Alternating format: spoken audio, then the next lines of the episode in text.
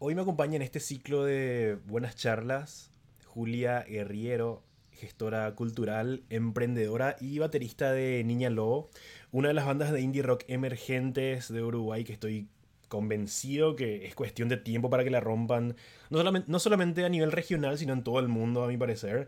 Sé que Julia y el resto de las chicas están justamente en, en pleno proceso de grabación del que sería su álbum debut, así que nada, en serio, una vez más, gracias por, por, tomarte el tiempo de pasarte por acá un flash. Julia, ¿cómo te va? Ay, por favor. Un placer, un placer. Primero es un placer, este, porque tenemos pila de, de gente de allá, entonces es tremendo gusto, es una forma más de acercarse y, y después, eh, nada, súper agradecidas, obviamente. Gracias por tenernos en cuenta ustedes, o sea, todo el, crecimiento que hemos tenido en realidad es un crecimiento que se construye desde lo colectivo, desde un montón de gente que viene, se acerca, le gusta el proyecto, che, pinta de entrevista, pinta tal cosa, pinta tal otra, así que las agradecidas somos nosotros. Así que bueno. ¿Es la, primera, ¿Es la primera entrevista que te hacen de acá de Paraguay o ya hay alguien que te, que te contactó antes? No, es la primera, es la primera. Así que todos los honores. ¿Dónde está champán?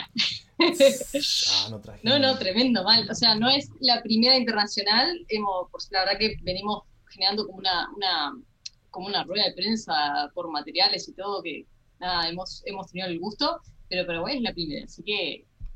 Nice honora, honorado, honorable. Entonces, Honorable. Eh, honroso. Ay, honroso suena la palabra de viejo, pero bueno. Eh, ¿Y cómo, cómo se está cocinando ese álbum? O sea, ¿en qué, en qué etapa están de, del proceso de, de grabación? Para empezar. Mm, bueno, bien, primero como para contextualizar un poco, nosotras sacamos 2 EP en el 2019, con eso fue lo que empezamos.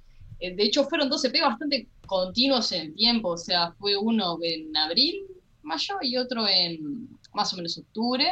Eh, y bueno, nada, como que esos fueron dos EPs, uno con tres, otro con cinco canciones, fue como muy poquito, y con eso hemos tirado. El año pasado, a final de año, tuvimos el honor y la, suerte de, sacar un single que se llama Fin de Año, que tuvo la participación de Santi Motorizado. Este, Santi, un crack, tuvo como un flechazo de amor con el proyecto y bueno, nada, lo hicimos parte de con esa canción. Entonces, nada, ¿qué ha pasado en estos dos años? Se han cocinado un montón de procesos. Lo que pasó es que mientras nosotras íbamos grabando y, tocando, o sea, el ritmo de los shows fue como que en un momento se comió la parte de composición. Entonces, ahora estamos grabando un disco que viene de un proceso de procesos cortados y procesos continuados de composición de hace dos años. Entonces, eh, hay algunas canciones que sobrevivieron de esas primeras camadas y hay otras canciones que, nada, obviamente tuvimos que romper y volver a construir, que eso es también lo más interesante de, hacer un disco. Entonces, bueno, la etapa en la que está hoy el disco es que hace tres semanas, tres semanas más o menos, o dos semanas, una cosa así, este, grabamos baterías y bajos.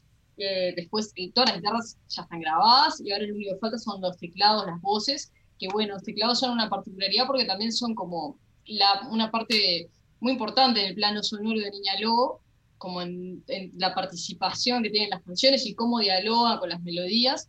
Este, y nada, o sea, estamos como en pleno proceso y a la vez obviamente trabajando como paralelo en lo que es la, la parte del arte, porque nosotros desde el momento uno generamos todo como este universo eh, que, es el personaje ¿no? de la niña lobo, que se puede ver en el primer EP, que es una niña que está en su cuarto, y en el segundo que es una niña, bueno, es una adolescente, es una preadolescente que sale con su mochilita al mundo, ¿no? Es como un personaje que nos representa muchísimo, y es un personaje que se caracterizó y se, eh, se llevó como a la vida por una ilustradora uruguaya llamada Melissa Donde, que es muy crack y es eso, nos ha acompañado con el arte y, y a plasmar un poco la idea del universo. Entonces, nada, ahora estamos como desarrollando un poco de ver qué es lo, que pasa. O sea, ya el concepto del disco está bastante bajado y, es un concepto que creo que va a ser súper interesante, porque es también una... Lo único que puedo adelantar es como que el disco es, el, concepto es una búsqueda de identidad. O sea, sí, un poco con el concepto de, los discos de, los,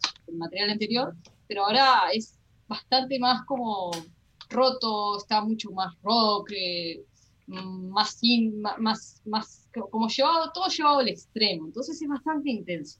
Va a estar bastante intenso. Pero ya está así como, como bien cerrado. O sea, ya tienen claro las canciones que van a estar. No es que están ahí en el estudio como sacando nuevas canciones todavía, ¿no? No, no, la verdad que eh, ha sido un proceso súper difícil en lo que tiene que ver con la selección, pero bueno, lo que ha facilitado mucho ese proceso es que eh, trabajamos con, con Guile Berta, que es un productor de acá uruguayo, que es, como para más o menos contextualizar, es el productor de, de Florencia Núñez y de Franny Glass, de Gonzalo Denis, después también es batero de esos, de esos, eh, de esos proyectos, y es productor, ha, producido a varios artistas. Entonces, nada, también tener un productor y tener una mirada afuera que de alguna forma te aporte algo que es como, primero es un orden, ¿no? O sea, porque imagínate lo que es el mundo. Me acuerdo de una entrevista que nos hicieron acá de, una página que se llama Creadoras, eh, Belén Fourment, que es una, es una, es una periodista también, este, hizo como una descripción de que Niña Lobo era como una mesa donde estaba Hilary Duff, Santiago Motorizado, el enano de la vela y un montón de otros personajes que están como discutiendo y la Niña Lobo está ahí como en el medio. Entonces, imagínate todo ese desorden conceptual, artístico, musical, porque nosotros venimos de corrientes muy diferentes también. Y Niña Lobo es un poco la conjunción de eso.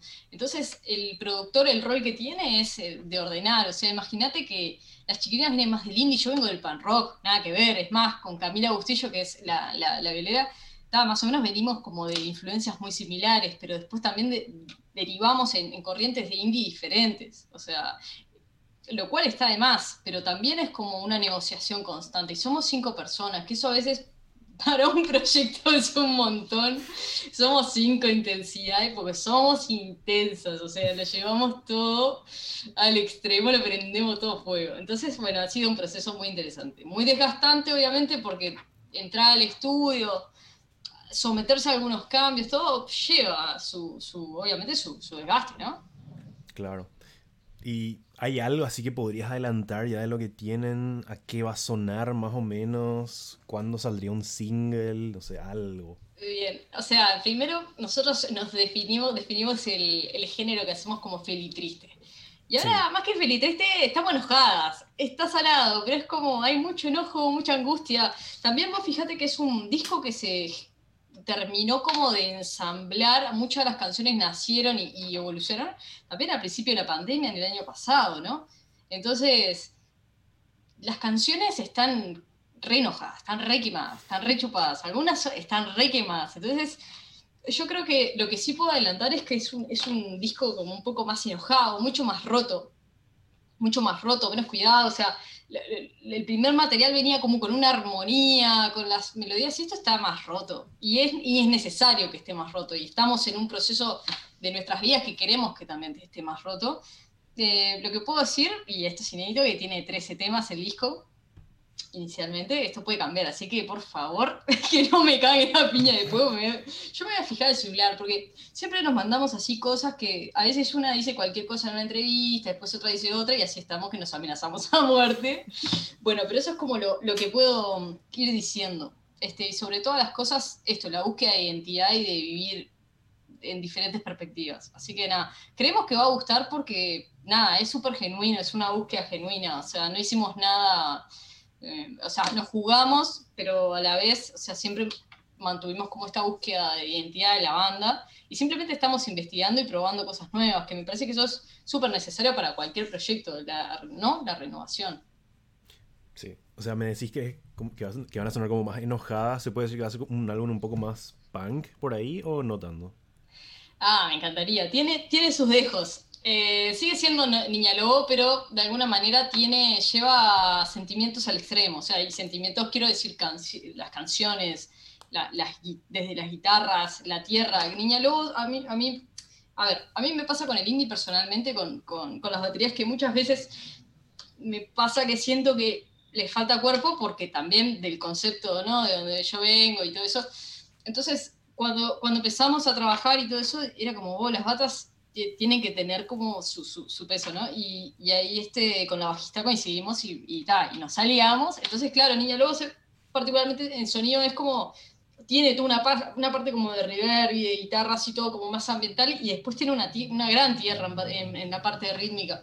Y eso está, obviamente que estaba presente, y hay canciones que van como expresándose y hablando y sin necesidad de, de esta tierra, es decir, como que se rompe bastantes límites hay de todo. Hay, algunas cosas punk, hay algunas cosas muy indie, hay algunas cosas muy pop. es como que es expresión a, full, mal. Y yendo un poco a sus inicios de por ahí, el sueño así del grupo de amigos y amigas así promedio, o sea, incluyéndome probablemente, es así tener una banda juntos con tus amigos. Pero en el caso de ustedes, como que se dio primero que tuvieron una banda y después como que se hicieron más amigas, ¿verdad? E, e, e, es, el caso, me equivoco. Totalmente, hay un cuento ahí muy gracioso de, de Cami Bustillo de la, de la violera que, que, nada, muy al principio, ¿no? Que era como, bueno, yo no quiero un vínculo amistoso, porque pobre Cami, ¿qué pasa? Veníamos todas re chupadas, re quemadas, de pila de proyectos que, que no habían funcionado, proyectos que, nada, obviamente, a ver, las bandas son relaciones humanas y tiene esta particularidad de que muchas veces una banda cuando empieza a todo enseriarse más y empieza como a, generar eh, mayor nivel de rentabilidad y no hablando como en términos empresariales sin tener ninguna clase de miedo.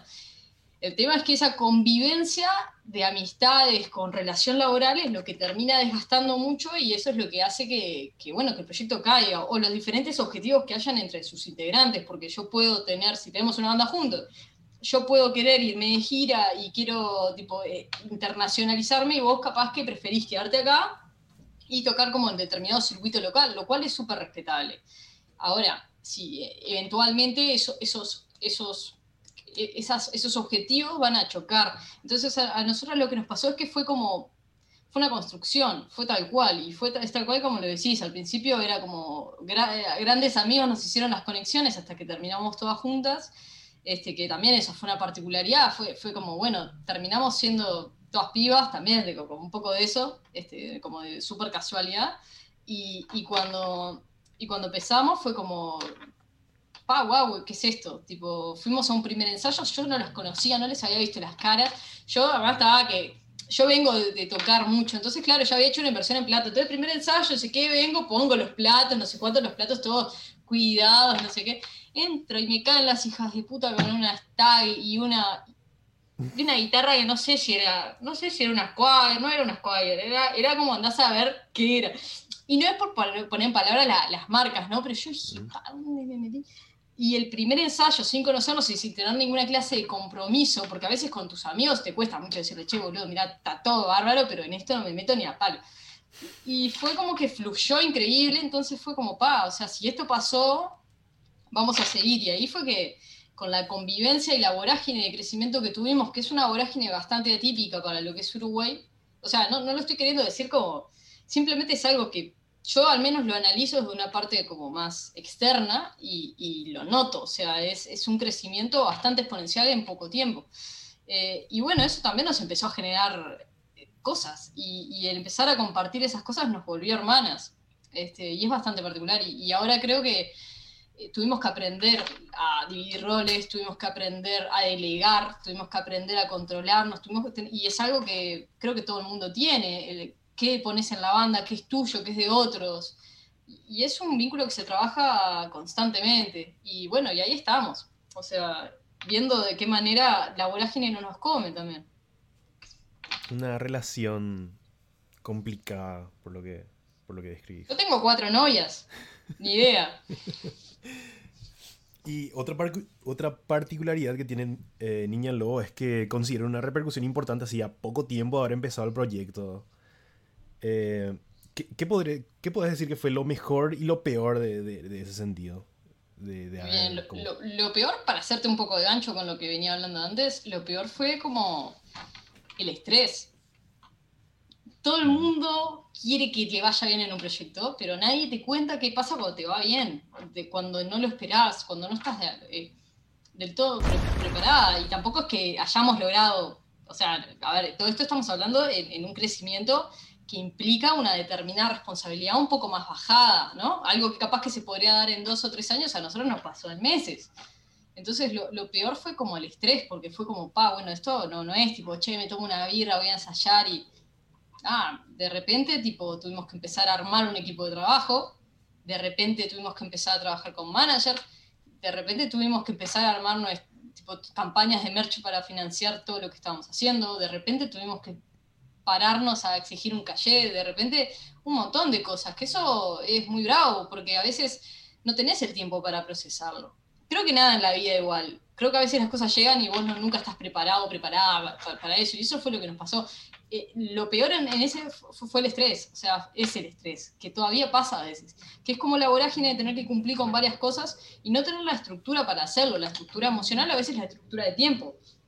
Para que te hagas una idea, en nuestro equipo somos, o sea, en la banda somos, está, tipo, estudiantes, licenciadas en audiovisual, yo soy licenciada en gestión cultural y después está Cami, que es médica. Entonces, imagínate lo que fue el año pasado, cuando ella es primera línea. O sea, si bien está en laboratorio y, no es médica médica, o sea, no, se dedica a la atención, o sea, fue mucho estrés, fue, fue, muy complicado. Eso es lo peor.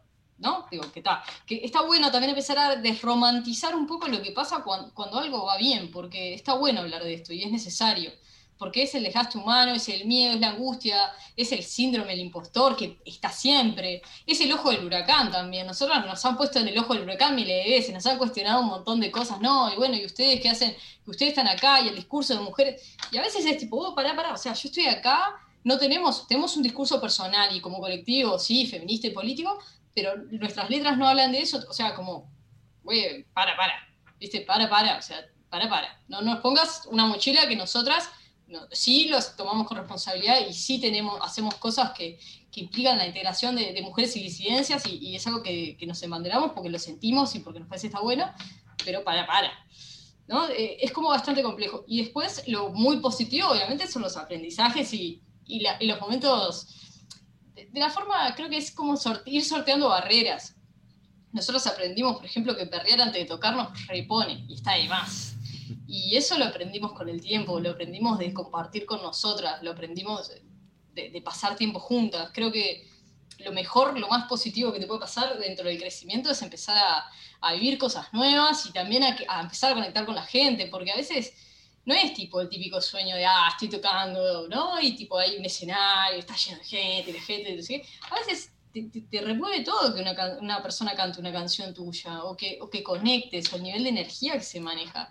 Es muy fuerte lo que pasa ahí y, creo que a veces lo que pasa es que las personas o los artistas se relacionan desde un lugar de ego y obviamente que el ego siempre está ahí, es necesario y es necesario para salir a tocar, porque imagínate que no puedes salir a, a comerte del escenario sin un poco de, como de canalizar, pero esa conexión que se da muy humana de ver a las canciones crecer y que en un momento vos ya no las sentís tan tuyas y que empezás como a, delegarlas hacia... Y es muy fuerte lo que pasa. Y esa conexión con nosotras mismas, lo que pasa y con, la gente es, es muy fuerte. O sea, creo que es lo mejor de todo. Y, ojalá que se siga dando porque es lo que también hace crecer y desarrollarnos como personas, empatizar, eh, conectar y que realmente eso es lo que más hemos extrañado en todo esto, en la pandemia, conectar.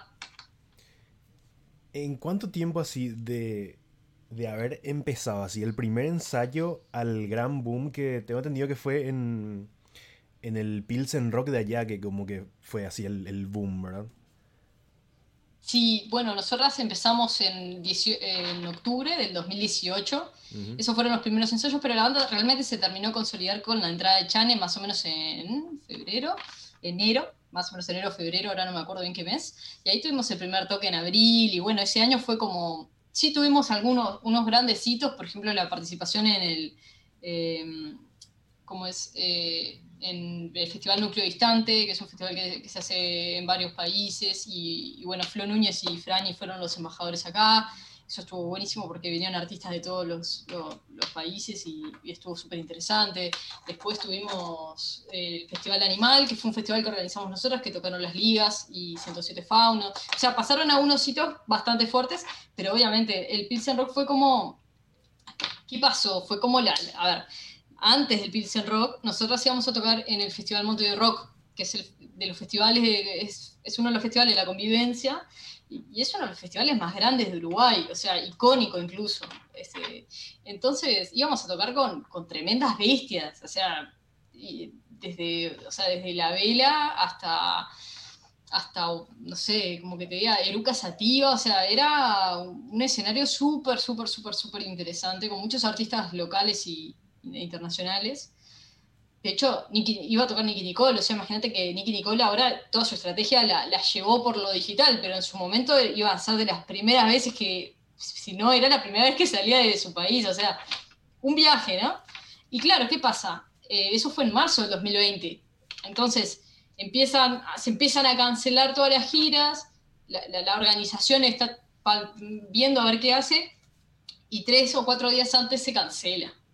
Y eso estuvo muy fuerte, porque también fue una señal de lo que iba a pasar y de lo que pasó y de lo que pasa en cultura hasta el día de hoy, que recién ahora se está reactivando la cosa, que también era un montón de colegas que se quedaban sin laburo, que, que iban a tener que transformarse, y ta, obviamente toda la parte como esto de algo, una pandemia global, de nadie entendía nada, no se sabía cómo se contagiaba.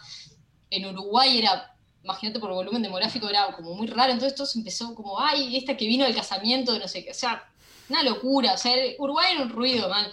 Y, y ta, fue muy duro, fue muy duro, fue muy duro, y ahí nosotras emocionalmente fue, fue, muy duro. Y ahí empezamos a decir, bueno, no, no, sé, no nos podemos ni ver, queremos componer el disco, no podemos, y bueno, ahí empezamos a hacer, tipo, hicimos un podcast, eh, compusimos la distancia, más o menos alguna cosa, y bueno, y, en el momento donde pensamos que nada, que estábamos por componer y eso, llega la, la invitación al, al, Pixel Rock, y fue fuertísimo, porque Pixel Rock fue la última vez que se hizo, creo que fue en 2010, y su festival icónico, y que había vuelto para hacerse en streaming, para conectarse con las personas y, también tocando con, la Vera, con No Te Va a Gustar, con Elia el Mic, o sea, artistas que reconocemos mucho, el cuarteto.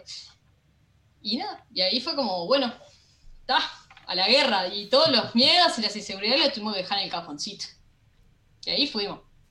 Y nada, fue, fue, fue, fue, fue, imponente porque, está, o sea, más allá de que yo capaz que no curto tanto, no te va a gustar ahora, o sea, sí, con más de mi infancia y porque culturalmente, ¿no? Es lo que escuchamos, la radio y eh, los, festivales. En realidad fue muy fuerte que cuando cuando nosotros obviamente lo grabamos, fue tipo atemporal, porque era imposible hacer el streaming así, margen de error, entre otras cosas. Entonces, claro, cuando, cuando empieza el Pixel Rock, nosotros tocamos segundas y, primero empieza No Te a Gustar, con, cantando... Ah, ¿cómo se llama esta canción? Ay, tan lejos, eh, cantando a pesar de la llama, ¿no? Cantando Una canción que es como muy, fue muy fuerte, fue muy fuerte para el momento. Entonces, y después vernos en la tele, porque lo estamos viendo en la tele todos juntos, con el equipo y todo, vernos ahí fue como, pa, wow. Y eso generó un montón de repercusiones. O sea, tuvimos un crecimiento grande de personas que, que, estaban fidelizadas al proyecto. Eh, fuimos tendencia en Twitter una noche, fue muy gracioso. Algunos comentarios de los haters, además, acá tenemos varias diferencias, porque a mí, acá a mí nos encanta ver los comentarios, los haters somos, tenemos moro ahí, y después las chiquitas no tanto, y, y, había uno que era muy gracioso que decía, ¿quién pingo es niña lobo? Y abajo puso, igual ojo que no está tan mal, es como que está, no. Pasa de todo, ¿no? Es obviamente, empezás a tener más exposición y tenés que prepararte para lo que pase. O sea, la, el, el, el boom se dio ya estando encerradas, o sea, no es que pudieron capitalizar todavía a un público grande físicamente en un estadio, así. Eso no ocurrió todavía. Bueno, estadio creo que es mucho para Bueno, vos, vos vas a coincidir conmigo en el sentido de que, a ver, quienes estamos acá en el Mojo sabemos que el show en vivo, incluso con todo esto de la pandemia y ¿no? todo lo que puede ser como el modelo de negocio, los modelos como de ingreso más en la música, es, la experiencia en vivo. O sea, no hay nada que lo pueda hasta ahora lo pueda suplantar. Podemos hablar del streaming, podemos hablar de otro tipo de experiencias, podemos hablar de un montón de cosas, pero me parece que el, show en vivo es algo que va a quedar ahí. Y nosotros, o sea, cuando acá en Uruguay las cosas mejoraron un poco, el Pizza Rock ha sido en junio. Sobre septiembre, octubre, las cosas estaban un poco mejor de los casos. Y, y, tuvimos la chance de tocar dos veces, con dos shows agotados en 24 horas. Fue una locura. Fue una locura, no lo esperábamos. Fue como, quedaron amigos afuera, no entendíamos nada. Era como, y el último show que hicimos fue en, diciembre, antes que se volviera a picar la, como los, casos y la, curva. Y, y, fue increíble, fueron tipo, no sé, 250 personas, 300 ahí, yo nunca en mi vida había vendido 300 entradas. Es como, wow, es como 300 personas que están pagando para venir a ver y a conectar, wow. Y eso fue la única, las únicas dos veces que pudimos como, lo que planteas, capitalizar lo que habíamos fidelizado. Y a ver, son términos un poco fríos, pero bueno, nada, es como una manera de analizarlo. Son las métricas que se manejan hoy en los proyectos. O sea, por decirlo de alguna manera, fue la vez eso que, que vimos que que no eran followers, que no eran, no eran métricas, que eran personas. Eso fue lo más fuerte. Ah, eh, no, no son personas que ponen like, no son tipo followers. Ah, son personas de carne y hueso que están cantando las canciones, están llorando, están llorando, tú estás llorando ahí. Ah, No eran bots. la luz. claro, ponme la luz ahí, tú estás llorando, pa, parecido. Sí, sí, fue, fue muy fuerte, fue muy fuerte.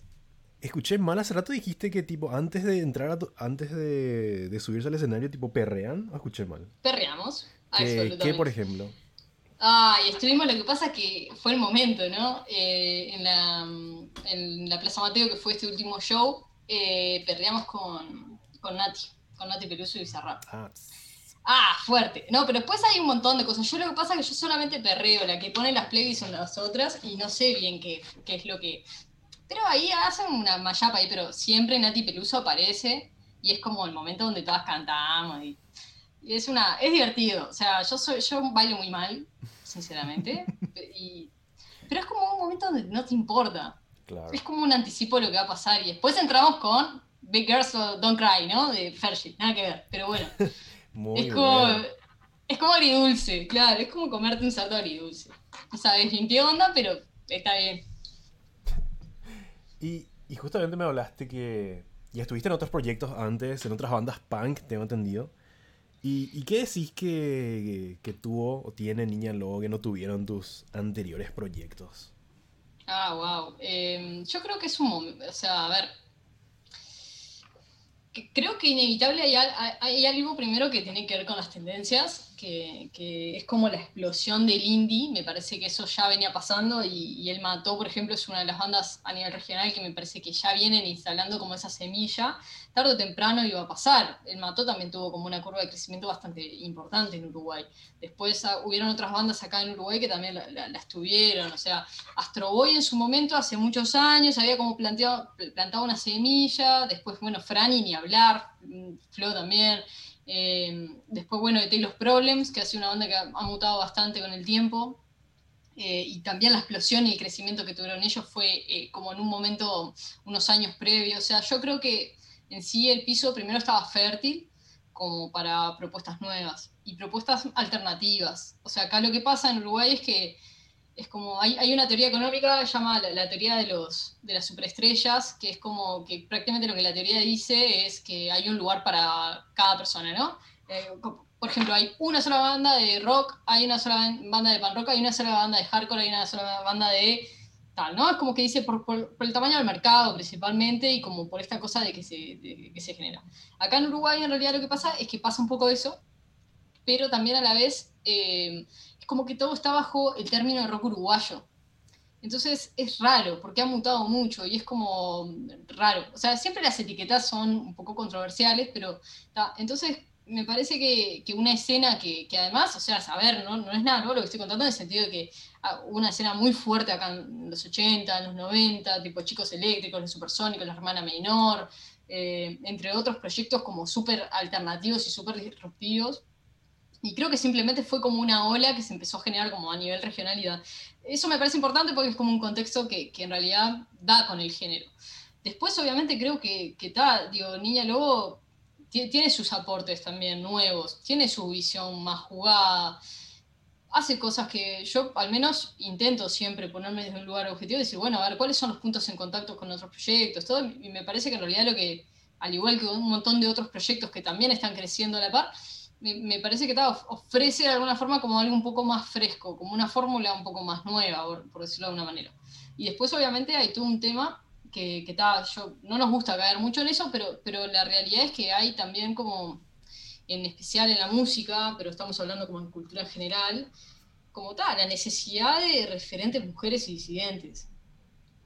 Eh, que por eso, yo te- más, viste que más temprano te decía, como nosotros caímos un poco en una tormenta.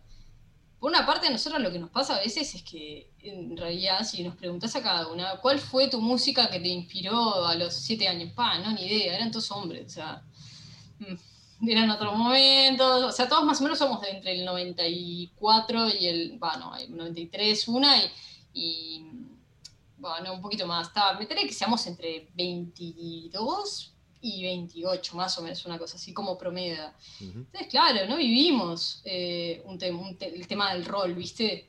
Entonces, claro, lo, que pasa ahora es que a nosotras nos llegan fotos de niñas cantando Niña Lobo y haciendo que tocan la guitarra o haciendo que tocan algo y, es re fuerte. Entonces yo creo que eso es un factor que es inevitable al momento de estudiarlo. Si lo estudiamos y si lo haremos, hacemos así como la ranita y disecamos, ¿no?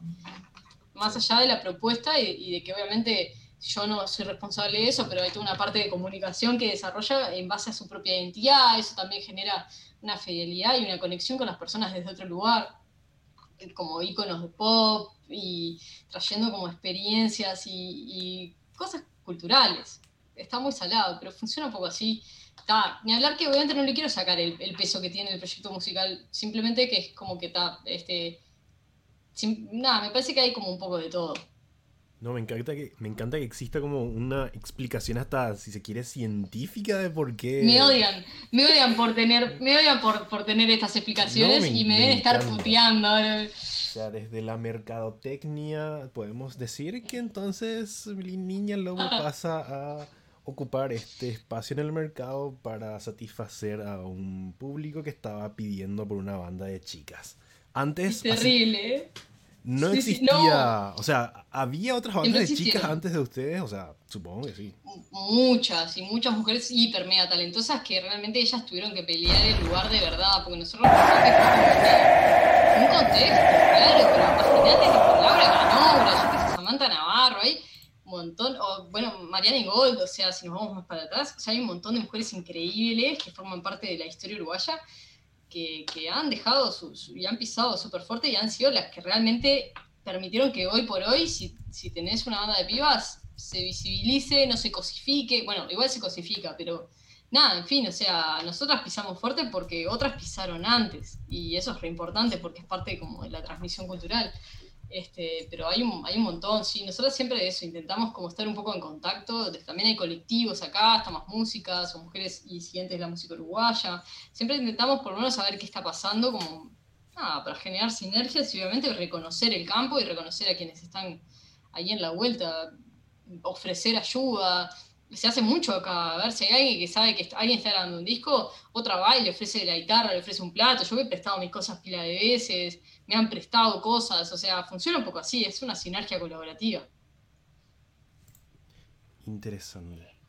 Y, a ver, pasando un poco a, a la música en concreto de Niña Lobo. O sea, cuando recién empezaron el proyecto, ¿ya tenían en mente hacia qué lado iba a ir su música? No, ni idea. O sea, ah, ni idea. No, o sea, ¿qué pasaba? Habían dos, dos, dos, este, habían dos, eh, dos maquetas por la vuelta. Que, de hecho, o sea, yo al principio no me quería meter, por ejemplo, o sea, porque le estaba diciendo, pa, yo ya estuve, no tengo ganas, otra vez me voy a quemar la cabeza, así que yo ya estaba quemada con leche, como el resto, ¿no? Y, cuando escuché, era domingo, era domingo que es como el tema como más no sé, más, más, como conocido que, tenemos, el que más pegó en la gente y que más se difunde. Eh, que de hecho Santi lo toca mucho. Cada vez que va a salir a tocar por el fondo, se lleva domingo la valija, nosotras copadas, imagínate, porque es, a mí me gusta mucho la versión porque es más pan rocker. No le puedo decir nada que ellos. Así que que sea nuestro secreto y de, toda la audiencia. Este, pero claro, fue, fue una manquita de domingo y nada, fue como un viaje, fue como, pa, era esto lo que yo quería escuchar y todo eso, porque ¿qué pasa, niña? Luego tiene letras muy directas, tiene letras muy simples y muy directas, entonces eso hace que hay un momento que es como, al menos acá lo que te contaba del rock uruguayo, se usa mucho culturalmente la, metáfora, la lírica, la no sé qué, la no sé cuánto, y a veces, ¿sabes qué? Que sí, que decir, sí, ¿sabes qué? Estoy llorando en mi cuarto una boluda, porque sabía que me iba a ver, me, la iba a pasar mal, y eso está bueno. O sea, eh, es como forma una parte una catarsis y me parece que eso también eh, forma muy parte de la identidad. Entonces, yo escuché Domingo y dije, claro, yo no me quiero escribir de tal y tal cosa, yo quiero hablar de cómo me siento. Fue como un camino de ida. Y así, ¿tendrían como referentes musicales? O sea, ¿cuáles fueron y cuáles siguen siendo de por ahí? Ah, bueno, al principio, bueno, al principio y no, y siguen, porque son súper transversales. A veces aparecen más unos que otros y es como bastante interesante eso, porque de hecho en el disco, el disco es muy variado, entonces viene como de universos re diferentes. Eh, y yo ahí te diría Always, es como está la, referencia en común a todas. Yo, de hecho, es una banda que conocí escuchándolas a, ellas y nada, estuvo además. Después Pixies. Eh, después hay un montón como de, bandas más. Ahora, tipo, Japanese Breakfast, hay, está obviamente en Argentina, Las Ligas, Bestia Vega a mí me encanta, tal, Mató, obviamente. Después los Puncetes de España. Hay de todo hay de todo. Y mm, en inglés, en español, indio, ¿no? Es como. Es, una, es un popurrí, es, muy intenso. Muy intenso. Lo que sí mi teoría es, pensando así en voz alta, creo que Santi toca domingo porque ya tenía sábado y creo que es una canción que le hubiese gustado haber escrito, me parece. Porque ya tenía sábado con, el ah. Mato. Y me parece que le ah, faltaba, le faltaba completar el, el, otro día del fin. Oh, entonces, muy bueno. Entonces, esa teoría. Yo creo que eso, fue lo que ocurrió. Le voy, a preguntar, lo, vamos a comprobar empíricamente. Y, llegaste a dar en, su momento talleres sobre gestión, comunicación y producción para proyectos culturales con perspectiva de género específicamente. O sea, mi pregunta, para alguien que quiere empezar una banda con amigos o amigas, así, mañana mismo, ¿cuál sería así el consejo clave que les darías en este ámbito? No sé si es como muy profunda la pregunta. No, no, está buenísima. Eh, para contestar la, primera parte de la pregunta, sí, sí he dado talleres. Y sí, talleres con perspectiva de género en un evento que hicimos y gestionamos llamaban eh, Pibas al escenario, que lo hicimos con el Centro Cultural de España acá, que, está en Uruguay. Em, y después lo otro, a ver. lo importante es tipo. divertirse. O sea, el problema es ese, que a veces cuando empezás y lo mercantilizás, porque a mí me ves y decís, pa, esta estoy segura que me dio las métricas de hasta cuando una fue al baño al principio, y en realidad no, no tanto, o sea, no tanto, no para lo que yo estaba acostumbrada, y eso fue lo que más me gustó también, porque fue una apertura y fue un desarrollo como más como baterista, que era lo que realmente necesitaba la banda, que como gestora. De hecho, yo aguanté dos años, dos, dos años, cualquiera, dos años ya no existía la banda. Dos meses como manager y después me pelaron a la mierda. Y lo bien que hicieron. Vinieron Lula y Lía, que son otras managers, y fue diferente. Entonces, yo creo que hasta para la persona más racional lo importante es disfrutar del viaje y que si pasa algo o no pasa algo, eso es como muy relativo. O sea, a veces el problema es que eso nos motivan cosas muy materiales, como este, el sueño del rock, del rockstar y no sé qué, y las canciones, y la, gente, y después la gente pidiéndote autógrafos. Y, y la verdad que eso, después te vas a tu casa y te dormís en una cama de dos plazas, como la que tengo acá atrás, te pegas un corchazo, porque estás solo. O sea, lo más importante realmente es aprender del camino, es disfrutarlo. Es como que vengas y yo me acueste y estoy pensando en una canción que hicimos o estoy escuchando una maqueta y me emociona y vuelvo a, me traslada a lugares, o sea, tener una apertura genuina con las cosas que te están pasando, poder conectarte. Yo creo que eso es lo más importante, que conecten. Después todo el resto, además, o sea, si no ahí nos empezaríamos a meter en discusiones muy, muy complejas como lo que ¿qué es el éxito o qué es lo que te hace feliz dentro de esto. Y cada persona va a tener su propia respuesta, pero me parece que lo, que tiene que ser el éxito para una o para uno es desarrollarse y crecer. Y, eso lo haces en el camino. Y obviamente vas a tener que poner laburo, vas a tener que ponerle horas, vas a tener que ponerle cabeza, vas a tener que dejar de hacer cosas, por hacer cosas de la banda. Tomártelo con seriedad, pero que no te pases de, de rosca, disfrutarlo tomártelo con la necesidad, obviamente, para que las cosas pasen y que si no pasan probablemente hayas aprendido un millón y medio más cosas que si, que si hubiese pasado lo que vos hubieses querido que pasara. Entonces, a eso le sumaría intentar no tenerle expectativa, simplemente conectar. Si lo haces de una manera genuina, tarde o temprano, seguro que va a pasar algo increíble, o sea, de, lo que sea, ¿no? Pero sí. ¿Y, cuál sería si... O sea, mi pregunta iba más, o sea, sí, entiendo lo de divertirte, no ponerte expectativas y todo eso. Eh, lo cual es así tendría que ser cualquier proyecto que encares en la vida, lo prácticamente. Pero mi pregunta iba más por el lado de... Um, ¿O más de gestión?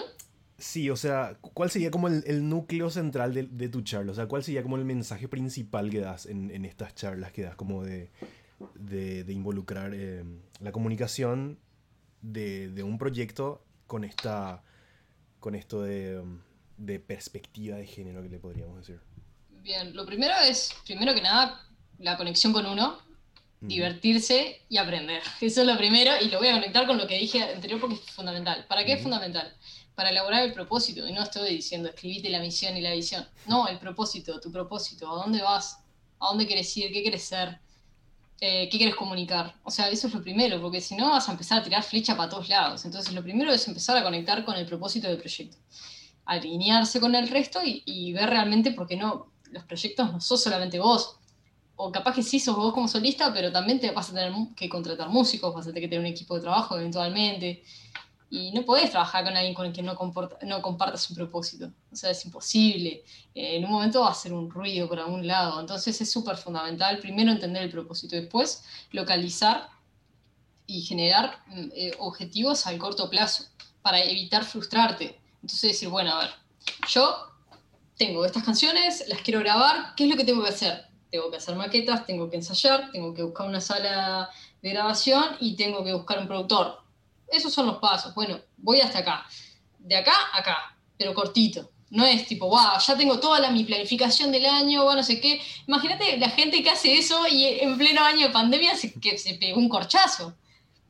¿Entendés? Es imposible. Y además en tiempos como ahora, donde, donde las cosas son tan efímeras, no, no podés planificar de esa manera. Entonces, lo importante es tu propósito, objetivos a corto plazo, y ahí obviamente empezar a trabajar lo que tiene que ver con, la alianza, las alianzas y, las involucradas, o las involucradas, obviamente, porque ahí también entramos, entra la parte de, disidencia. Me parece que es imposible plantearlo, la perspectiva de género, sin, este, incorporar a las, disidencias.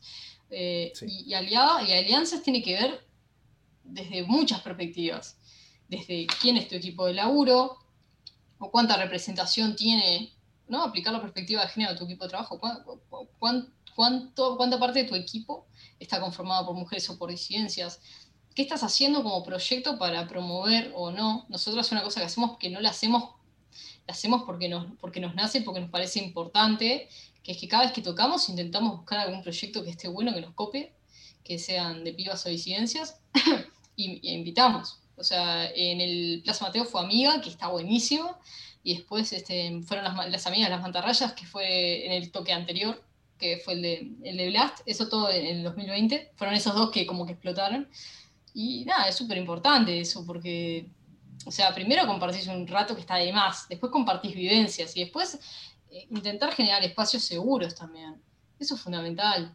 A mí el día de mañana escriben a un mail a o, o algo y donde dicen que vivieron una situación desagradable y nosotros vamos a tener que tomar cartas en el asunto, porque no es nada increíble, porque lamentablemente acá pasa un montón. Y acá hay mucha gente que mira por un costado. Y es muy difícil, obviamente, porque es un tema muy sensible, pero acá el año pasado explotó varón el rock. Y varón el carnaval, y varón en la fotografía, varón el tatuaje. O sea, tipo, terrible, toda la, todos los scratches salieron. Y vos lo lees y decís, bueno, es verdad, puede ser que alguna sea falsa, pero sinceramente, vos siendo mujer o disidencia, sabés que, porque no hay nadie que no haya vivido, lamentablemente, una vez un, caso así. Entonces es imposible no empatizar. Lo lees y decís, sí, sí, a mí me pasó lo mismo cuando tenía 11 años, a mí me pasó lo mismo el año pasado, a, mí pasó, a una amiga le pasó. Entonces, yo creo que desde la gestión del proyecto es, importante adaptar esa, esa perspectiva desde un, desde un lugar del propósito sano no hacerlo por un hecho mercantil, por ejemplo. Que eso es difícil. A veces, capaz que a nosotros nos habrán dicho, ah, ustedes solamente invitan banda de piba para quedar bien. Yo tipo, pa, no, mirá, la verdad es que yo si fuera una banda que, que está desarrollándose todo, me encantaría que otra banda de pibas me invitara. Me encantaría estar en el backstage y cagarme de risa y compartir cosas. Me encantaría, porque toda la experiencia está buena. Me encantaría conocer músicas que no conozco. Y de esa manera solamente es compartiendo el escenario. Entonces, tiene que ser desde una parte, por eso digo, la importancia del propósito, ¿entendés? No, no, no hacer nada por, por, por, la parte mercantil o por eh, la, la, responsabilidad social empresarial o, o, por la cuota, ¿entendés? Ni siquiera por eso, si bien la cuota es necesaria. hacerlo por el propósito. Por eso vuelvo al eje, propósito, divertirse, no poner expectativa, y que lo que más te importa sea desarrollarte como persona. Lo que creces teniendo una banda es increíble, lo que aprendés con, hablando y trabajando con otros es increíble. ¿Y cuál es el propósito de Niña Lobo? Ah, wow, eso es una... Lo que pasa es que el propósito va... el propósito es, yo creo que llorar, reír, putear a la vez, eso es el propósito. que, que si me agarra un académico del diseño de proyecto me caga piña, por ¿no? Pero creo que el propósito es expresarse todo el tiempo. Es lo que buscamos, y es que es lo que, es lo que genera lo genuino de la banda también. Es decirte cómo me sentí, ¿sabes qué? Sí, hago grabo una canción que dice dos palabras chotas, es como me siento, vos ya está. Y lo soltás, obviamente, sí, un trabajo y, buscar la expresividad máxima de la canción, pero es expresarse es lo que nos importa. O sea, a mí es como que yo siento que Niña Lobo me ha ayudado a llorar más de lo que he llorado en cinco años. Y a todas nos pasa lo mismo. Me parece que eso ayuda mucho. Y la verdad que acá en Paraguay se da algo similar con el tema de los scratches. Es como que en la pandemia hubo bastante tiempo para escrachar gente que merecía ser escrachada. Eh, y también se, da, se, dio como la discusión de que un festival de acá eh, fue como que explotó. Coincidentemente también era de la misma marca en la que explotaron allá ustedes. Eh, no incluyeron prácticamente mujeres en, el festival, en el line-up, y se dio como una discusión importante en ese momento. Y nada, quería saber nada más cómo, cómo es allá en, Uruguay el tema. Eh, Bien, Allá, por ejemplo, pregunto porque desconozco y, de, por, perdón la ignorancia, ¿ustedes tienen una ley de cuotas? ¿Tienen un proyecto de ley de cuotas? Nada. No. No. Ok, bueno, acá hay, acá hay un proyecto de ley de cuotas principalmente que se quiere aplicar a lo que son los festivales de la convivencia los festivales públicos, ¿no? Los que se manejan con dineros públicos. Primero entendiendo que desde el Estado tiene que haber una, tiene que haber políticas de género, políticas de, inclusión y diversidad, en fin. Entonces lo que pasa acá es que en realidad falta muchísimo, mucho, y claro, a veces es, es imposible de controlarlo en, los festivales que se manejan a través de fondos privados.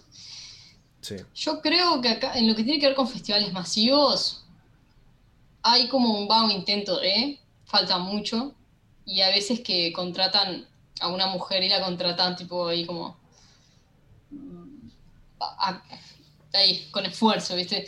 Eh, la verdad que es algo que se tiene que trabajar mucho, se tiene que trabajar en varios planos. Eh, creo que hablamos, ¿no? el tema de las referentes, de naturalizar, eh, ver a mujeres en, un escenario. También acá, a ver qué pasa. El pincel, el pincel rock fue la cuna de, la creación de un imaginario colectivo muy machista, donde estaba el escenario, ¿no? Donde estaba el pibe ahí, no sé qué, cuánto, y abajo estaban las, las groupies, ¿no? Las, que querían estar con los pibes y que los deseaban y no sé ¿No? Como una cosa muy, muy, similar a la religiosa, ¿no? La trola, ¿no? La que no sé qué. Y arriba estaban las musas, ¿no? Las musas inspiradoras, no sé qué, santas, no sé cuántas. Y eso fue muy tóxico porque hubieron pocas bandas, hubo poca representación en el 2002, 2003, 2004, hubo muy poca representación. Vendetta, me acuerdo que era una y estoy segura que me están faltando un montón imagínate, si yo que tipo tengo 26 años y me faltan un montón, o sea, realmente tal, la generación es nueva, peor, ¿no?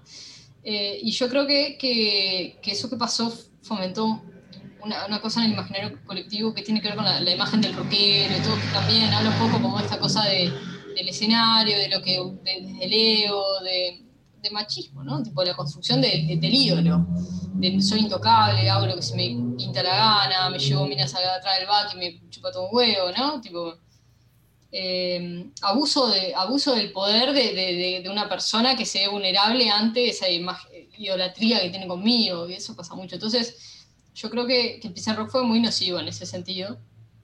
Obviamente estamos muy lejos de una construcción de perspectiva de género, lo que pasó el año pasado es que hubo mucho más representación y bueno, nada, no te va a gustar. También invitó a Flo Núñez, que además Flo, además de, ser una cantautora increíble, es de Rocha, es del Departamento del Interior. Después, bueno, eh, Eli invitó a la Sermo Cocoa, que son increíbles ellas. Después, bueno, estuvimos nosotras, nosotros invitamos a Ernesto, pero nada, de alguna manera hubo mucho más representación. Y eso se vio en algunos comentarios, todo el streaming, obviamente pasó de todo. Yo creo que es un trabajo muy arduo y que es muy constante. Hay que tener mucho cuidado con lo que son los fondos públicos, eh, porque es plata de todos y de todas y de todos, y me parece que es importante bajarlo a políticas de género, es, super, es fundamental, o sea, no, no, sé, no, debería discutirse, el tema también es qué pasa, ¿no? A quienes le exigimos de, de, de, las organizaciones privadas. Y también lo que pasa es que acá hay, un, hay, un, hay como una escena de underground que está súper buena, que bueno, nada, ahí también se ha logrado una, una mayor representación, pero también ha pasado de, obviamente, scratches pasa de transversal y han pasado muchos referentes, han, sido escrachados. Es, es, complejo, o sea, pero en Uruguay es eso, tenemos como un proyecto de ley de cuotas que se está trabajando y se discute mucho, lo discuten mucho los colectivos, que son los que realmente ponen el cuerpo ahí. Yo ahí no me siento con mucho derecho a decir nada, porque no, no estoy en esas discusiones y todo eso, entonces me hago un poco a un costado, pero hay gente que sí que está trabajando fuerte. Así que nada, esperemos que, que, en realidad la ley de cuotas, si bien puede ser discutible, que sea un impulso de algo que después se logre naturalizar de otra manera. Lo que pasa son cambios culturales y estructurales que, que van a llevar tiempo y hay que respirar un poco y... Y, sí. ¿Y, ¿Y cómo se sienten ustedes dentro de este del ecosistema de la escena uruguaya ahora mismo? Es raro, porque me acuerdo que en varias entrevistas ya veníamos diciendo, va, que claro, como que Niña Lobo es como que no, no, se siente, o sea, nos ha pasado que hemos leído comentarios de no, Niña Lobo, que, que no sé, como, ah, agarra, por ejemplo, tocamos en el Montevideo Rock, la versión de streaming después del, del Pilsen, ¿no? Eh, y era como, ah, otra vez Niña Lobo, que, que son famosas. ¿qué me decís si yo iba a tocar en esto antes? O sea, no tiene nada que ver lo que estás diciendo. Como que a veces es como que, que no dicen que somos mainstream o es como, ¿lo que? Y, a ver, como que la, escena en sí, yo hay una escena indie de acá que evolucionó bastante, que yo la curtí muy de afuera, y creo que las otras en sí la, la curtimos como también un poco de afuera, lo que pasa es que no nos casamos mucho con nadie también pero a la vez, o sea, sí nos involucramos con proyectos independientes todo el tiempo, porque me parece la forma y además son los que más nos gustan. Eh, o sea, vamos a tener mucho más este, gustos en común y, nos va a gustar más la propuesta que tengan los artistas independientes, eso siempre. A mí en realidad yo soy alta fan del, del do it yourself y del do it together, o sea, me parece increíble. Acá se dio eh, un, festival que se hizo por pila de años, se llama Picha Convention, que era Durazno y Convención, Durazno, Convención, eran dos calles, y estaba buenísimo el, todo el sistema que tenían, porque los que tocaban al otro día o el otro año después trabajaban en la barra y otros vendían el merch y otros eh, hacían otro tipo de gestiones. Entonces ahí lo que pasaba es que vos pasabas por toda la cadena de producción, que es lo para mí lo que tiene que tener una escena tiene que tener empatía, tiene que tener colaboración y sobre todo tenés que aprender a hablar diferentes idiomas para el día de mañana, si te pasa algo que te viene, no sé, te habla una disquera de, Japón, eh, te invitan a un festival, te hablan de Chile para viajar, te hablan de no sé qué, vos ya más o menos tengas ese idioma curtido y que puedas defenderte, que no te caigan, porque prácticamente es eso. Entonces, y además me parece que también es un lindo ejercicio, porque vos estás poniendo horas de laburo y el otro también. Entonces vos cuando toques vas a saber que ese día vas tranqui, que hay otra persona que carga los equipos, que hay que no sé qué, y al otro día vas vos a laburar y vas a laburar para el que te esté tocando. Y es algo lindo, pues tu papá, mirá qué más. Y es la forma, es una forma, son eso, manifestaciones de, las formas colaborativas. Muy bueno. Y, ese es como el, festival modelo, podríamos decir ahí, del, del Lander, o hay como bueno, el Pitch Convention ya no se hace más, pero fue, sí, por acá está, por ejemplo, pues estuvo Pitch Convention muchos años, em, el Festival de Bola de Nieve que nosotros participamos, que está buenísimo, también que se hace como en una, es como que te diga, un, teatro barrial, que tiene como una parte de escenario arriba y abajo tiene, tiene como un piso, entonces hacen como, arman como dos escenarios y hacen como una propuesta. Eso, sí, después, bueno, acá también se trabajó mucho, se hizo mucho, que ahora no sé bien en qué está, el Contrapedal Fest, que era como la primera plataforma que también empezó a traer bandas como las ligas, por ejemplo, y empezar a, mixear con, proyectos independientes acá. Además trabajan en sello y, bueno, está como súper interesante. Y a ver, tengo miedo de estar olvidando de algunos medio clave, así, de festivales como independientes, pero creo que hasta ahora son esos. Este, espero no cagarla. Lo que me llama mucho la atención y me gusta hasta la idea, o sea, si tuviera una banda me gustaría estar en, una, en una movida así en la que tipo se van rotando justamente. Tipo, estás en la barra, como me dijiste, estás vendiendo el merchandising un, en, un, en una edición, en la siguiente, tipo, te toca, bueno, estar en otro, en otro lugar y es como que se van rotando y están... O sea, me parece buenísimo ese, ese concepto. El modelo está buenísimo. Hay un documental muy bueno chileno que se llama Es por la música y pasa un, modelo muy similar. Eh, esos fueron referentes acá de, de, varios, de varios sellos, como que fueron como los primeros sellos independientes. Salvador García, por ejemplo, es un referente acá que también organizó otro festival que se llama Anatema. Eh, y el loco es gestor cultural y tiene una parte, como tiene mucho conocimiento en derecho a autor, y es muy crack, muy crack, muy crack. Y, y Salva este, fue como el que lideró un poco toda esa escena. Y, y, él fue como con otros más, fueron los que fundaron Esquizodelia, que fue como el primer sello de, independiente. Ni siquiera me animo a decir indie, porque era más variado. Después estuvo Estampita Records, que también se empezó a unir un poco. Después Fauna, después hay algunos más, unos cuantos más, y, nada, o sea, esos fueron los como los que encabezaron. En un momento se empezó a volver como eso, no viable, porque la gente se cansaba, el tema del compromiso. Pero bueno, eso es un modelo de colaboración que si no se ejercen entre un colectivo conformado por varios proyectos, tiene que ser por lo menos entre dos o tres bandas amigas. Y eso está de más. O sea, nosotras lo hacemos y lo aplicamos en nosotras. Nosotras, hace un rato yo estaba con la planilla de merch. Las chiquilinas están mezclando y están desarrollando el arte.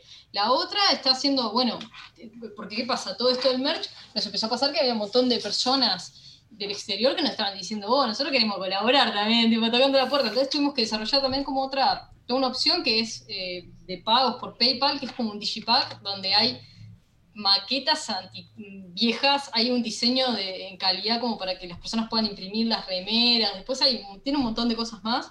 Y bueno, y, y, y Cami está con eso, Isa está con otra cosa de los proveedores. Y es un poco así, o sea, tenemos manager, tenemos manager que tampoco, tampoco vamos a, hacer, a, recaerles todo el laburo en ellas porque hacen inversión de horas muchas veces, o sea, es un sistema, somos como una cooperativa. Entonces, claro, digo, a veces no, no, cobran lo que deberían cobrar realmente, o sea, lo hacen por amor. Entonces, nada, hay que hacer las cosas uno mismo para aprender a hacerlas. Y eso me parece es un modelo que va a seguir hasta un buen tiempo. Y está bien que sea así, o sea, es necesario, es como ganarte un poco el espacio pagar un derecho de piso, hacer sustentable el proyecto y el día de mañana involucrar más gente a que se cuelgue a, laburar, obviamente, y que todos tengan su remuneración. Pero hasta ese entonces, remar. A tomar nota. Y a tomar nota. Hay gente del chat, hay Mati que está en el chat, eh, hay gente de, la, de nuestra mini escena Ay, llamo. Mati, sí, Mati no se escribe pila. Hola. No te conozco personalmente, pero te quiero. todavía dice que no supera que Cami es médica, dice. Ah, ah, es un tema. Y, a ver, me dijiste que la música de Niña Lobo se puede describir como con una palabra, feliz-triste. ¿Triste? Sí. ¿Y cuáles serían como tus canciones feliz-tristes favoritas? ¿De Niña Lobo? No, no, así, en, en, general. Ah. Ah, me mataste. Bueno, a ver, feliz-triste. Hay una que nunca me sale bien el nombre, eh, que es de una, de una artista que se llama Ainda, que se llama Mare Magnum. Creo que algo así se llama la canción. Esa es una canción triste, pero es terrible, es terrible, te hace mierda. Después hay otra que está buena de cómo se llamaba. Em, para qué mi, mi, cerebro, ¿no? Este, hasta ahora. Ay, bueno, hay un montón de temas de Conociendo Rusia que están increíbles, que me parecen súper tristes. Después, Jordan de Taylor's Problems, sin ir más lejos, es. Yo creo que es bastante feliz triste. Después está Del Mató, por favor. Eh, o sea, no, me da, no me no me streaming. Este, pero hay de todo, ¿eh? Sí, yo escucho música muy variada, lo que pasa, pero esas son como sí, sí. Son las que te hacen llorar y por suerte te hacen llorar, porque si no, no te hicieran llorar las canciones, uno viviría hecho un bicho. Y sí. Y sí, hablamos bastante del mató de Sandy, que estuvo en, fin de año, la última canción que sacaron, ¿verdad? ¿Y, cómo fue la experiencia de laburar con él? Ah, wow, fue como, fue increíble, o sea, yo, yo estaba, había tocado con Martín Rivero, que es, es el ex líder de, de Astro Boy, y nada, tiene un proyecto solista que está buenísimo. También tocó en, un, en Núcleo Distante, yo había tocado con él, me, me, me, invitó para tocar algunos temas en la bata en un show, y tal, las chiquilinas fueron, todo, entonces claro, después, ese, qué, birra, coso, y llegamos al apartamento de, de Isa, de la bajista, y, y, y Camila dice, vos, Santi, tocó domingo y la subió dos veces. Y todas quedamos así, tipo, lo, lo ¿qué? Porque además, ¿qué pasa? Nosotras, como 2020, gracias por tanto, 2020, íbamos a tocar con el Mató, acá, en Uruguay. Eh, íbamos a tocar en el Soder, iba a ser un toque increíble. Este, y tal, obviamente, en mayo de 2020 se, canceló toda la mierda, entonces perdimos esa oportunidad de, de, de, de, conectarnos. Y meses después, Santi como que encontró la banda y se enamoró, mal, zarpado, un crack.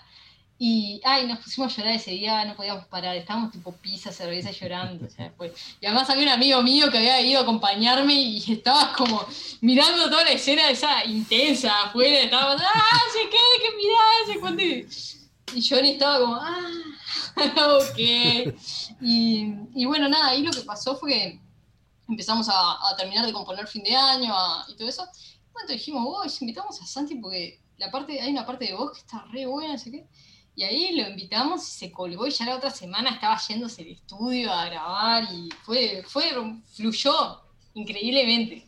Fluyó, fluyó divino. Fue la verdad que él fue súper colaborativo y súper abierto, sin ningún pero. La verdad que fue, una experiencia que, que, ta, que a veces te pasa, ¿viste? Es, es una banda que escuchaste toda tu adolescencia y tenés miedo que el día de mañana tu ídolo sea un forro te pasa inevitablemente. Y, sí. y, la verdad que Santi, más obviamente que no es un, Santi es un oso de peluche. Es lo máximo, es lo máximo, es solidario, colaborativo, nos da para adelante, hablamos, o sea, es un crack. Y, y, a principio de este año, en marzo, él vino con su proyecto, con, con, con el solista y con, con la banda, que estaba, estaba Pipe, después estaba mm, Pablo Mena, que es el, el el percusionista al mató y después tuvo tal, los bajistas siempre van variando, a veces está el Chicho de, de Bestia y a veces eh, ta, acá estuvo el Monty, que era otro amigo de ellos, y, y, ta, y vino para acá y, y no sé, fue como el encuentro más esperado por toda Latinoamérica unida. Y nos subimos a tocar con él, al principio iba a ser solo domingo, después le dijimos, dale, Santi, vamos a tocar fin de año, sé qué, sin ensayar nada, y, fue, ta, y ahí fuimos y fue increíble, fue increíble, fue increíble, nos gozamos. Así que fue hermoso. Fue hermoso, fue una experiencia hermosa. Santi Corazón, entonces. Ah, tremendo, el crack, crack mundial. Lo y, máximo. Y si bien Niña, Niña Loba sí tiene re poco tiempo de existencia, ya pasaron por varias cosas, ¿verdad? ¿Cuál, ¿Cuál, puedes decir que así fue la experiencia más loca que tuvieron de todas por el momento? ¿Qué te acuerdas? Ah, bueno, bueno, lo de Santi fue súper loco. Eh, bueno, a ver, ahora, me acuerdo. Eh, en el 2019 tocamos en, un, era un festival como público que llamaba Arte Juventud, que se hace todos los años, hacía en cada departamento del país, en un departamento diferente, en el interior, como para incentivar la integración entre artistas locales y artistas de la capital. Eh, entonces, nada, como que iban artistas de, todo, de todos los departamentos, increíbles, como una especie de fiesta. Y ahí son en la plaza principal, ponen dos escenarios, tipo tal Lollapalooza, uno enfrentado y tal. Y nosotras habíamos seleccionado, nos habíamos postulado que íbamos seleccionadas. Me acuerdo que estábamos tocando Casa Deshabitada, uh -huh. que es una canción más triste que no sé, o sea, es para llorar, para llorar, hecho bolita de llorar fuerte. Y en un momento yo veo así, yo estaba atrás, no veía nada, las luces ves una mierda, pero momento estaba así, veo la gente saltando con un nivel de euforia. Era como increíble, eso fue, eso fue rarísimo. Todo, todo, el fin de semana fue re bizarro porque eran dos días de, de, coso y yo tocaba con otra banda el otro día, entonces como que, no, las gurisas se quedaron, se quedaron tipo en una carpa, se les inundó la carpa. Después, tipo, había gente hablando de drogas en la carpa al lado. Era como una cosa muy satírica, pero creo que lo más loco fue eso. O sea, estábamos tocando y, y, y la gente saltando, así como otra dimensión. Fue, fue muy bizarro. Pero estuvo muy bueno porque conocimos un montón de gente y también es un tremendo training. yo sé que no es lo ideal tocar sin prueba de sonido y todo, pero esto era como chorizo, ¿viste? Bajaba, subía, bajaba, subías. Y eso también es lo que te curte, entonces yo diría que se toque en Paisandú, es todo, mágico. O sea, mientras tocaban una canción en la que tendrían que estar todos como cerrando los ojos, estaban haciendo todo lo contrario. Pogo, estaban haciendo pogo y estaban saltando unos desquiciados. Yo no sé si era que todos estaban de merca o qué onda, o era el nivel de euforia, pero fue como. Ah, yo no me lo olvido más. No, no, no. Nos cagamos risa peor de, además uno de los peores toques que tuvimos, ¿no? Después yo miraba, yo no usaba metro en vivo, entonces dependía mucho cómo me había despertado ese día, si estaba muy nerviosa, si estaba cansada, no sé qué, lo tiraba para atrás, y si estaba ansiosa, lo tiraba 25.000 BPM para adelante. Ay, no, no, horrible, horrible. Aprendí, aprendes. Con unos amigos acá tenemos así una fijación importante con Uruguay y pensamos luego ir así alguna vez cuando se acabe toda esta mierda. No te digo ni siquiera, no te digo, ni siquiera te digo esto para caer bien, o sea, de verdad había ya planes, así que estábamos hablando hace rato. Lo que quería saber es, o sea, decir un poco por qué Uruguay es el mejor país. Ay, la puta madre. Primero porque tenemos tiranos temblar y después somos un país bastante buena onda, o sea, y yo qué sé, tenemos la Rambla, estamos bien, tenemos buenas bandas, no sé, es como que funciona bien, ahí está amistoso. Lo que pasa es que acá lo que tiene que está bueno es que somos pocos, tiene un montón de cosas negativas, pero eso hace que en realidad te puedes cruzar a cualquier artista de esos que vos capaz que de afuera los ves, ah, che, qué fulano, ¿viste? Cuando mirás a alguien y dices, ah, este, este ser humano no, caga, ¿no? Y, y, acá es como que está todo bien, incluso, o sea, hasta con la casta política pasa, o sea, imagínate. Pero más es como es como que somos un país buena onda. Lo que tenemos que, para mí está de menos, es como que el uruguayo es como medio. No baila desquiciado como el argentino, por ejemplo, la Argentina, ¿viste? Tiene más, es más tímido, es más vergonzoso, pero yo calculo que es un tema cultural. Yo lo, que le re propongo hacer, porque yo casi no conozco la escena allá, ahí armate un hilo, invita a, todo, a todo el piberío, y nos vamos pasando bandas. Yo tengo pila de, de bandas para pasar acá y me gustaría que me pasaran ustedes, incluso si son músicos, pasen, pasen y armamos un hilo y lo dejamos ahí, o armamos un drive y vamos pasando. Pero pase un hilo de mail está bueno también, y ahí nos vamos, nos vamos difundiendo y todo. O sea, acá hay un montón de bandas para hacer cosas, y a mí una cosa que me, interesa mucho, me importa mucho, y que es lo que intentamos hacer también, es, este, al menos nosotros tenemos una fijación también con la, con la, Fin del Mundo, ¿viste? Con, con una banda de Argentina y queremos el día de mañana traerlas a tocar acá. Entonces, por favor, tipo, hagamos intercambios. O, si ustedes se quieren, se quieren venir, les pasamos los piques de los lugares, se organiza algo, se hace algo. O sea, acá hay un montón de proyectos, incluso el INJU, por ejemplo, que es como el Instituto Nacional de Juventud, tiene una parte con como una especie de, de hostel, tipo gratis, dependiendo de, obviamente, del proyecto cultural en el cual se marque la avenida pero se coordina todo, o sea, bienvenido sea. Esto cuando se levante la pandemia hace una fiesta, así que, pero hagamos eso, hagamos un hilo mientras, este, y nos vamos intercambiando cosas. Estaba, estaba, yo estoy re para eso. Porque justamente mi siguiente pregunta era que por alguna razón así, razones la vida, acá no nos llega tanta música uruguaya que digamos, es más que nos llega la música de Brasil, de Argentina, eh, tipo, es lo que más a nosotros nos pasa lo mismo, los grandes, ¿no? Tipo Brasil, algo de Chile. Sí, sí. Y mi, pregunta era, obviamente, o sea, ¿qué, hay de emocionante en la música uruguaya ahora mismo? Ah, bueno, yo, a ver, de lo que más estoy curtiendo, y Flor Núñez, pa, una sensibilidad de la concha de la madre me encanta. Después, obviamente, de Telos Problem, que vengo hablando hace rato, y es más, viene con la remera porque soy re fan. Y es más, ahora que se reactivaron los shows después de tres meses de quietud, en realidad el viernes los voy a ir a ver, así que estoy re contenta. No, de los Problems, la verdad que es un bandún. Después, ah, no sé, a mí me gusta mucho el proyecto de Martín Rivero. Este, después está Eros White también, que hace cosas pop, ahí es mucho más jugado. Después está Alfonsina también. Alfonsina es una artista uruguaya que llegó a la palusa de Argentina, en el medio mismo line-up que, Jorge Drexler. Eh, bueno, después está La Foca, eh, a ver, eh, La Mujer Pájaro también. Este, hay un montón de, proyectos que están súper buenos y, nada, o sea, la, emoción está en, la identidad que cada uno tiene y sobre todo creo que es algo que vamos a compartir, es el tema como la identidad rioplatense. eh, y latinoamericana. Eh, hay muchas cosas que son muchas influencias en conjunto, entonces es la interpretación propia en base a eso, y me parece que eso también está bueno. Es decir, los latinos tenemos eso que, le da sabor y, y condimento. Sí, totalmente. Y, y eso más que nada, Julia, o sea, en serio, gracias por tu tiempo, tus palabras. Oh, por favor. Ay, no, un crack, o sea, nada, yo soy la agradecida, somos las agradecidas, las chinas, vuelvo a remarcar, estamos todas hasta las manos, pero estamos todas como con muchas cosas, pero realmente que, mandan beso y, estamos todas muy agradecidas, espero haber podido representar bien. Quedo a la orden, o sea, mi mail si querés, no sé, yo ahora no, puedo escribirlo acá porque no sale en el coso, pero por favor, pasalo, armate ese hilo. yo estoy medio loca últimamente, pero armalo, armalo. Por favor. Sí, ya. El, trabajo ya está hecho, es pasar más el link. Eh, es así. O sea, porque de todas las... es muy loco que tiraste un montón de, nombres que así, pero... me es así esta sacó así de, una, página de de, de, de, de, ¿Cómo es? Como de banda indie generator name. Así me fuiste tirando así un montón de nombres. No sé.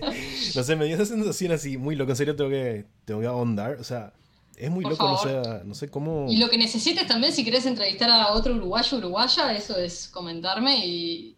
No, se hace la sinergia. Así que, obviamente, estamos para eso y, al revés, o sea, por favor pasen, pásennos cosas también para alimentarnos y retroalimentarnos, porque yo no conozco de la escena y me da vergüenza, y de hecho antes de venir era como, pa, qué vergüenza, no conozco nada de la escena y yo voy a ir a hablar y, es, como que no tiene sentido. Así que, por favor, ese hilo o lo que sea, y sigamos en contacto y de eso se trata de, nutrir. Así que, de, verdad, muchas gracias a vos por el tiempo y por la invitación. Muy feliz. Por favor. Y espero que pronto podamos tenerte por acá con, toda la banda. Si es posible con el álbum nuevo ya acá, tipo, Ah, cuenten con eso, vamos a hacer todo, todo el esfuerzo. Y bueno, cuenten también si quieren bibliografía o algo de gestión, también lo, pongo sobre la mesa, lo pongo en las órdenes. Y sí, así te tiro ya algunos nombres acá. acá Mati está, está con todo en el chat. no, no hace falta ni que anotes, pero te digo así.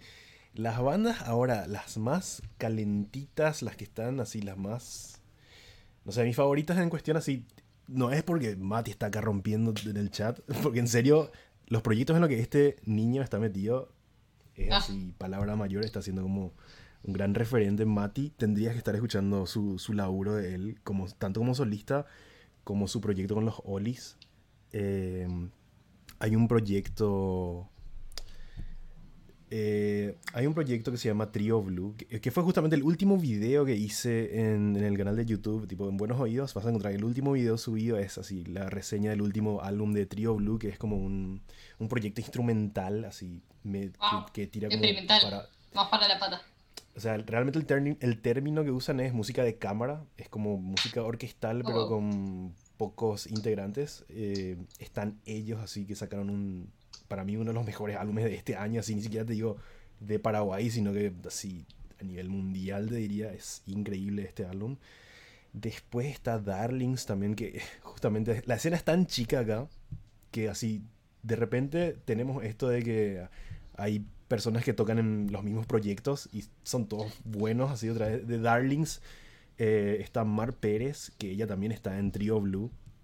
Es un proyecto así medio tirando al es como nuestra versión de Beach, lo que no tuvimos Beach Boys acá en Paraguay en el 2021. sería como, sería como esa la definición rápida de, de, ellos, ¿verdad? Está también de Crayolas, te diría. Ah, de Crayolas este, vi el, el, la entrevista que le hiciste a, William, ¿verdad? ¿Es, ¿verdad? A Walter. a Walter. Sí, sí, sí. Es un proyecto que... Ya te dije que era mala con los nombres, por las dudas. Después está el culto, el culto casero que así se, se proyecta a ser como la banda con mayor proyección internacional, por ahí te diría. Es así, esa banda tendrías que estar escuchando. Así, si es así te digo así, bandas paraguayas, probablemente una de las bandas que tenga más reproducción que te encuentres en Spotify sea El Culto Casero. También, híjole, ahora estoy como nublado, pero pero sería eso. Ah, está cassette, cierto. Está cassette. Cassette que es... La particularidad de, este, de ese grupo es que vienen de una ciudad que no es así. Es como una banda que, que la pegó, pero no son necesariamente de la, del área metropolitana. O sea, no, es de, no son ni de Asunción ni de los alrededores, Ah, sino que es como del interior del país y es como muy loco, como igual, como que ah, existe una escena fuera de- del centro. Es algo como que, como que tiene no, está buenísimo. Y en, bueno, y en, bueno, y en Argentina, que hay una, hay un sello y, y tremenda movida en Bariloche, imagínate. En Bariloche. Qué loco, eso no sabía. Sí, tengo que investigar un poco más porque la- vino una banda en el marco de, de un programa hace tiempo y eran de esta movida de Bariloche y sabes lo que se sonaba también por eso. O sea, me, pa- me parece que al contrario, hay que tipo mambiar, mambiar, mambiar y también para de alguna forma que ellos también puedan desarrollar también la, la escena en, en todo su conjunto ahí, que bandas vayan, que bandas vengan, que armen. Porque eso también ahí se arma todo, una infraestructura, lugares para tocar, o que los clubes sociales o, u otros lugares que puedan oficiar de, empiecen a ver que, que tal, la movida está buena, que es es cuidada, que es profesional, o sea, al contrario, ellos tienen un rol re importante, así que, ah, me anoté un montón de nombres, pero por favor hagamos ese hilo, pásenme. Sí, Y yo les paso, o sea, hacemos eso, reciprocidad. Los guays. Tremendo quilombo ese hilo, pero bueno, le damos. Y eso, en serio, gracias Julia No, por por, favor. por todo y nos estaremos hablando. Choque de puñitos así, tipo lejano. No, por favor, un placer y lo que necesiten las órdenes. Y gra- gracias nuevamente también por, por la invitación y, y nada, por el tiempo y un crack. Cuídense, buenas noches. Dale, dale. Chao, chao.